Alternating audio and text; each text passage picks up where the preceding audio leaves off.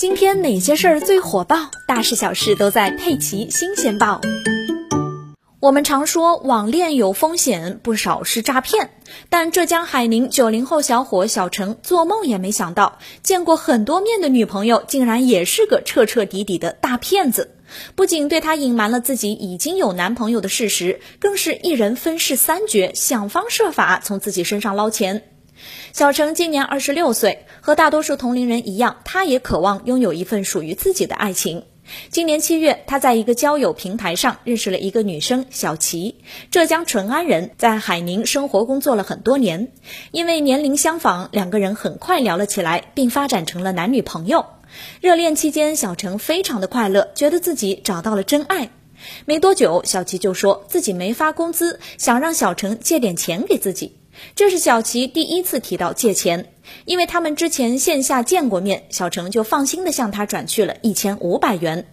有了第一次之后啊，小程仿佛就成了他的专属提款机。往后每天的聊天内容，聊着聊着就变成了小齐找他要钱，说是要买平板、买手机、交社保等等。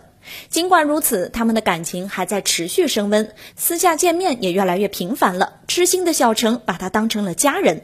但小琪的话却越来越奇怪，一会儿是爷爷去世了要给钱，一会儿是自己生了大病要花钱，没钱小琪就让小程去借网贷，后来还有小琪的妈妈、小琪的姐姐都跑来找小程要钱。作为一个普通打工族，小程已经负债累累。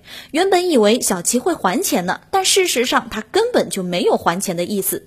小程越来越心灰意冷，每月的网贷还款账单压得他透不过气。直到十一月二十四日，他彻底从恋爱的幻想中醒悟，选择了报警。很快，海宁警方将小齐抓获。他本名廖某，浙江淳安人，今年二十六岁，在海宁一家商场打工。他其实已经有男朋友了，但他依然以谈恋爱为名，虚构了生活拮据、生病、家人病逝等等理由，并一人分饰三角，冒充姐姐、妈妈等身份，骗取小陈十万多元。